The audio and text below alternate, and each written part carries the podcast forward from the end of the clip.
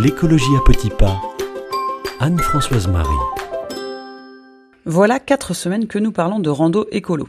Alors vraiment, je n'aurais jamais pensé avoir autant à dire sur le sujet. Alors nous avons beaucoup parlé du comment, mais finalement, pourquoi randonner? Pour l'aspect sportif? Pour découvrir des paysages? Pour le calme et la méditation inhérente à l'action de marcher dans la nature? Et pourquoi ne pas randonner pour la nature? Je vous propose aujourd'hui de découvrir la randonnée écologique, ou, avec un terme un peu plus moderne, la green rando. Et parmi les types de randonnées qui nous intéressent le plus, évidemment, c'est l'option écologique qui est la plus prisée. Alors, en quoi la randonnée écologique consiste-t-elle? Comme son nom l'indique, la randonnée écolo, c'est une marche solidaire avec l'environnement.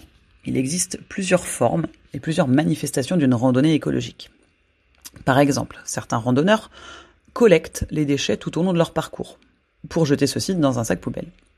Vous pouvez participer à des journées de ramassage de déchets organisées par exemple par l'association Mountain Riders de mai à septembre. Ces opérations se déroulent dans plus d'une cinquantaine de stations de montagne. Je vous laisse chercher sur Internet les différentes manifestations. D'après l'association Green Rando, les randonneurs ramasseurs peuvent collecter plus de 100 kg d'ordures par jour. Votre randonnée écologique a donc un impact tangible. D'autres personnes effectuent des randonnées en plantant des arbres tous les 5 mètres. En somme, ce type de randonnée allie protection de la nature, éducation et découverte. Alors, Évidemment, il ne faut pas prendre des initiatives tout seul, car si vous voulez planter des arbres, eh il faut évidemment respecter le type d'arbre qui est adapté au milieu.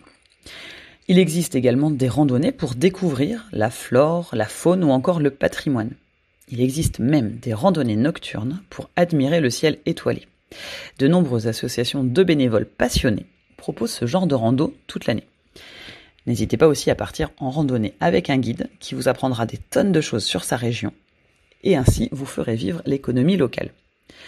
Tout le monde peut participer à ce genre d'initiative, ou même organiser une randonnée écologique. En général, ce sont les grands acteurs environnementaux qui organisent ce type de sortie. Les organismes de protection de l'environnement, les associations ou les groupes luttant contre la destruction de l'environnement, ça peut être aussi les écoles, les institutions éducatives, ou même de simples citoyens qui souhaitent mobiliser leur entourage.